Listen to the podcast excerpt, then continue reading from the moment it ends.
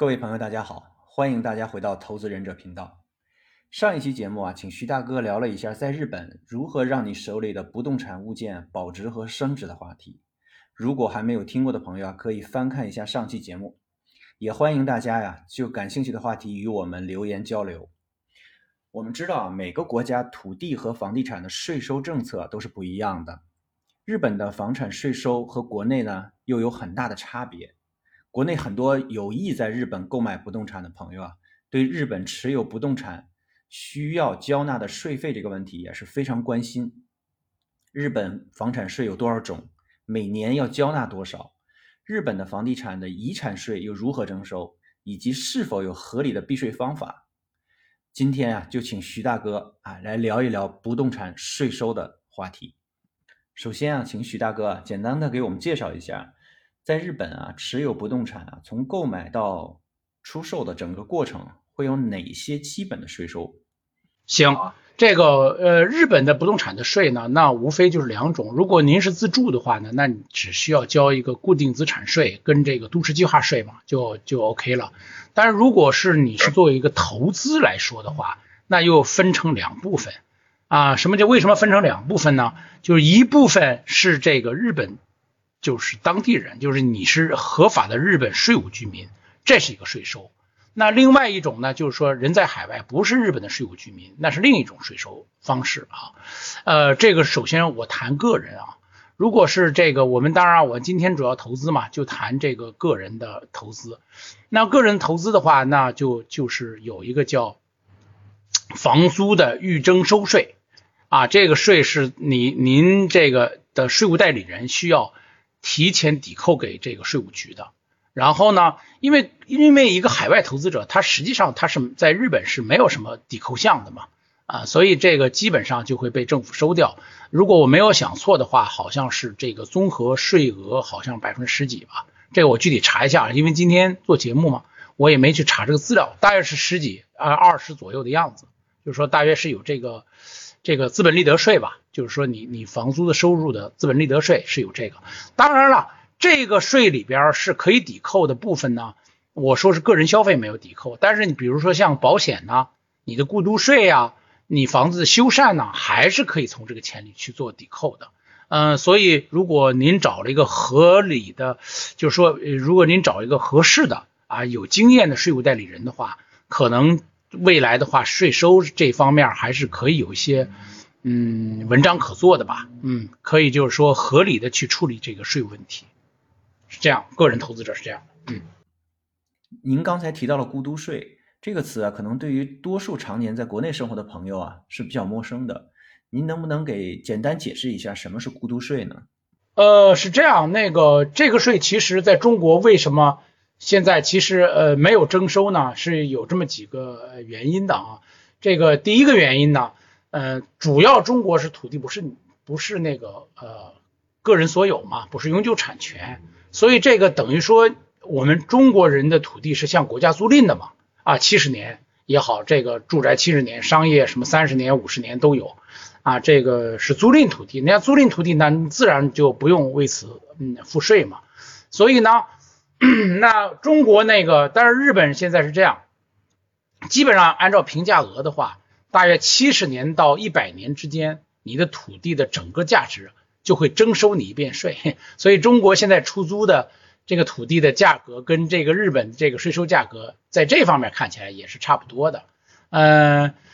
土地这个 固定资产税跟这个都市计划税这两项，也是日本政府一个重要的税源收入嘛。嗯，所以我觉得这个，它虽然在中国没有，但是中国是以靠这种租金的形式，其实一次性的也收收了这个税，哼，它是在土地上一次性把这个税收了，然后分七十年租给我们，这基本上是可以这么理解这么一个概念。嗯，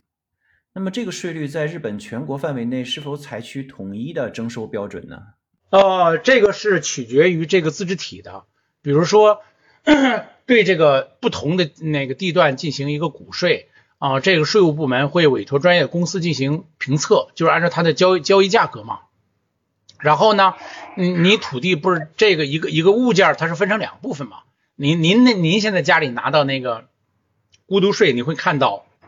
有一个建物部分，那建物部分它总是在给你抵扣嘛，那你一年就会给你扣多少钱，因为你你不断在贬值嘛。然后土地部分基本上是没有变化的，当然也有可能，比如说您刚买那地儿，你今年的那个那个土地的税你就要增加了，为什么？因为它土地的价值增加了嘛，周围是有人拍卖了土地，导致整个这个土地的评估价格上来了。当然，所谓上来了，可能是也就差个什么，嗯，百分之一啊，千分之五之类的啊，它不会差的很多。呃，但是我们希望它一下差个百分之十嘛。那 毕竟我们这个也增值了嘛，嗯，但是这块儿应该是就没有什么很大的差别，基本上是一个相对来来说比较稳定的房子，它会每年给你进行折旧，折旧后呢，按照折旧后的价格给您进行这个过渡税的征收啊，基日本基本上是这样的。那这么说的话，征收税费的不同，其实也是可以作为房地产投资价值的一个判断依据吧？对呀，当然了，这个我们在前期不是已经说了嘛？呃，基本上我们选择的话，得基本上孤独税，呃，在这个房价里的占比，我们这个基本上千四嘛，嗯，我们不是也也定了这么一个呃技术指标嘛？呃，我们我们那个选购房子的时候，这也是一个技术指标，嗯，是这样。好，那么日本作为实行永久产权土地政策的国家，那么就会产生一个遗产继承的问题，啊，这个也是很多国内朋友啊忧心的问题。因为大家都了解到，日本的遗产继承税啊非常的高。那么，不动产的遗产继承税究竟有多高？有没有合法的方式规避高额的遗产继承税呢？呃，这个是这样的，嗯，日本的税率可能高达百分之四十八哈，综合税率到了最后就是说遗产税的会非常高。对，但是呢，作为普通人来说，日本一般的普通人家呀，就是小规模投资的话。老人随着老人年纪增大，他会花很多钱嘛，他会把自己的所持的物物业不断的往往外卖，卖了以后，然后他进行养老，他也没有没太有向子女进行那个遗产继承的这个这么一个传统啊。那当当有很多人就是父母去世以后留下一个破房子，可能对于那个政府征收的这个遗产税来说，可能都不足以抵值，或者是相抵之后剩不了几个钱，很多人就放弃了，就不要了。啊，或者是以很便宜的价格在市场上卖了，能把这个税交了就就 OK 了。普通的日本人大多数都是这样的。那么作为那个有很多持有很多不动产和金钱的人，就是说比较富裕阶层吧，他其实在过去的很多年这就进行一个税务规划。比如说在日本，你每年产生的那个费用，你要给孩子做一个这个呃叫这个叫什么学习基金的话。这方面的话应该是免税的，就每年它有一个限额，你可以给孩子存这笔钱，那一次性给他，那就是说这个钱是免税的。那么在后面呢，那个就是说，嗯，一般的人过了六十五退休年龄或者七十的时候，那他就进进行一个另外的税务规划，他就是说，嗯，比如说这个房子呢，如何去卖掉一部分，获得现金，这现金怎么处理？其实我们在节目里不就不太方便说这个东西嘛，因为毕竟对，因为毕竟这个也涉及到有些东西是相对来说比较灰的嘛，啊，不是那么白和黑，但是它比较灰，所以这个东西就需要，嗯，怎么线下要是我们有合适的朋友可以呃讲一点儿，然后下面的继承的时候，我们以后呃请那个就是上次给您交易的那个司法书士 Holly，他是很明白的，也可以请他再讲一讲这方面的问题。啊，你可以做个小节目，请他再讲一讲。对我们做事肯定要合理合法哈。对对对对对，就是有很多东西相对比较灰嘛，就是灰的东西我们就不在这儿谈。嗯，好吧。刚才徐大哥给我们介绍了购买和持有不动产阶段啊需要缴纳的税费。那么，如果我们出售手里物件的时候，还会有相应的税费需要缴纳吗？日日本这个国家也是政府鼓励这个只住不炒啊。所以，这个当你持有一个不动产的时候，如果您个人持有不动产的话，如果在五年之内要卖掉这个不动产的话，呃，就是获利部分啊，就是说您的获利部分可能要交高达百分之四十四十四的这个税，就其中包括百分之三十的这个叫资本利得税，还有这个这个啊府县民税以及这个城市建设费。有这个三个税种呃构成，可能综合税到百分之四十四，这是是获利部分啊。比如说这个是获利部分，那那个如何呃规避这个获获利部分呢？我建议大家就是说，如果是有很大的物业的话，还是以公司的名义持有比较好，因为公司呢，它毕竟可以抵扣很多费用嘛，你个人是相当难抵扣这个费用的，这是一个。呃，过了五年以后，应该是减半，也是有百分之二十二的这个税率，大约是这个样子啊。这个具体税率我要看一下单子，就是你还是有这个税率。所以呢，就是当然我们日本是比较讲道理的，就是说你你赚赚了钱，获利部分我是给你这样计算的，呃，这个获利部分是你要刨去所有的过渡税每年的，还有保险，还有你的维修啊等等一些费用，还有有呃为这物件你可能跑腿费也可以给你计算一部分啊，剩的部分你可以这样计算，呃，当然了，在日本的话，如果是个人持有的话，呃，这部分获利你还可以以当年的。就当年的孩子的这个那个教育基金部分抵扣一部分，包括个人去医院看病也可以抵扣啊，目前是这么一个状态。嗯，那么这个相对来讲还是比较灵活和人性化的。对对，还是合理的，讲道理。那么徐大哥，因为我们的节目啊，更多的是面向来自中国的朋友嘛，希望国内的朋友呢，更多更深入的了解日本不动产市场的一个状况，同时啊。打消啊，国内朋友对于日本不动产投资的一个顾虑。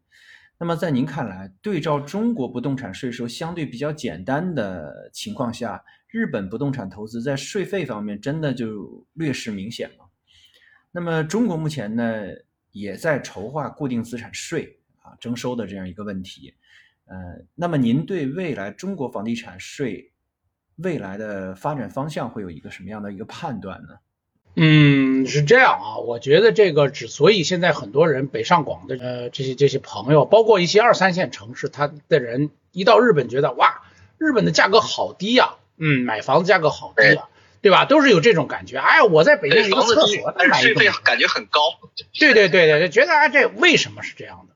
那么就这谈到一个这个不动产的这个价格构成。那么简单讲一下，因为我们在讲税务嘛。简单讲一下，就是说，在中国买不动产，等于说你把未来的税，七十年的税，在一次性交给了政府，在你买房子的时候，啊，一次性交给政府。那日本呢，是你每年交给政府。那这里有个什么好处呢？当然是一次性比分期付款是要苛刻嘛，对不对？你你起码我们买东西也是，你分期七十七十期的，跟你一次性付款你要打折的呀。但是在中国也没有什么折扣，所以这个目前。就是比例是这样的，而且日本那个不动产，如果是不是大规模投资的话，个人投资的话，其实抵扣项还很多的。比如说你住在日本就可以抵扣。我刚才跟您说的主要是海外投资者，就是您不住在日本，也没法在日本进行这个啊生病啊等方面的抵扣的情况下，可能税显得高一点。在日本本地的投资者来说，特别是持有这个呃就是正常签证，包括这个。呃，人际国和呃经营管理签证等等这些人啊，其实他的税收并不是想象那么高，毕竟每个人都可以生点病嘛，去看点病，每个人都给子女攒点这个上学的钱嘛，这些都是可以抵扣的。嗯，所以综合看一下，我觉得日本这个嗯税收制度可能对人性化呀还是更多一些。然后谈到中国的未来，就是说对于房地产这方面的税收。我个人认为，不动产税大规大概率的是会在未来的五年内会实行，然后中国的遗产税也会在未来的十年内落地。我觉得这个是因为这是一个趋势嘛，呃，基本上全全世界的国家都实行了这个，我觉得这也是个趋势。呃，而且这个呃可能起征点的话，政府可以调整，比如说起征点的话，就是说您持有的这个评估价格可能在五千万以上。或两千万以上，嗯，进行征收，根据地段不同啊，比如说在北京可能，嗯，五千万以上我才给你征收，比如说像新疆吧，我可能就在五百万或三百万征收，这样把普通的民众刨出在外，把那高净值人群的税收上来，我觉得这个国家做这个应该是一个趋势，嗯，我个人的看法。那么在日本进行不动产投资啊，是否需要聘请税务代理人？处理税务问题，您有什么建议或者其他补充吗？对，我觉得在日本，嗯，搞投资，老王，我觉得还是这样，能公司持有的话，尽量是以公司持有啊。当然，这根据大家的签证种类啊，如果就是说，哪怕您是永住或者日本籍了，也可以就办家公司把这个呃资产放在公司名下啊。如果是这个呃经营管理签证就不用说了，本来你你就需要有这个收入嘛。对。呃，如果是这个呃海外投资者的话，您需要找一个比较好的税务代理人，因为他负责每每年向这个税务局报你的收入嘛。啊，所以我觉得这个是一个税务代理人如何去处理这个呃税收，因为它是每年是一个挺繁琐的事儿，就是小到你可能这个楼维修的时候买了一把钉子啊，大到你可能就是说这个房子你进行大规模维修，这都需要你的税务代理人仔细去处理每一张的你的收据啊，让你把你的这个最大的利润能保持住。所以我觉得在这方面的话，嗯，可能值值得大家注意一点啊。目前我能补充的就这些，后面要是有什么大家要有提问的话，就可以提问我，我们再继续的呃精确的给大家一个说法哈，包括其他的问题。看来还是要请专业的人做专业的事儿，这点非常的重要。那么我们今天啊，关于不动产税收的问题啊，就先跟许大哥聊到这儿了。如果大家还有需要了解的问题呢，欢迎大家给我们留言，我们共同的交流。我们下一期节目呢，还是请许大哥啊，继续跟我们分享关于日本不动产投资中啊保险的话题。好吧？对呀，这个是真是个大学问，在日本是一个保险大国呀，就无论哪什么东西，其实都有一个保险。这个日本的保险无处不在，可以这么说。那有房地产保险，对，不动产保险是一个嗯。这怎么说呢？水很深的一个东西，所以如果大家要进行大规模投资的话，一定要学习保险。嗯，这个得得得，真是得好好的这个，我们要好好去讨论一下。那各位朋友，我们下一期节目再见。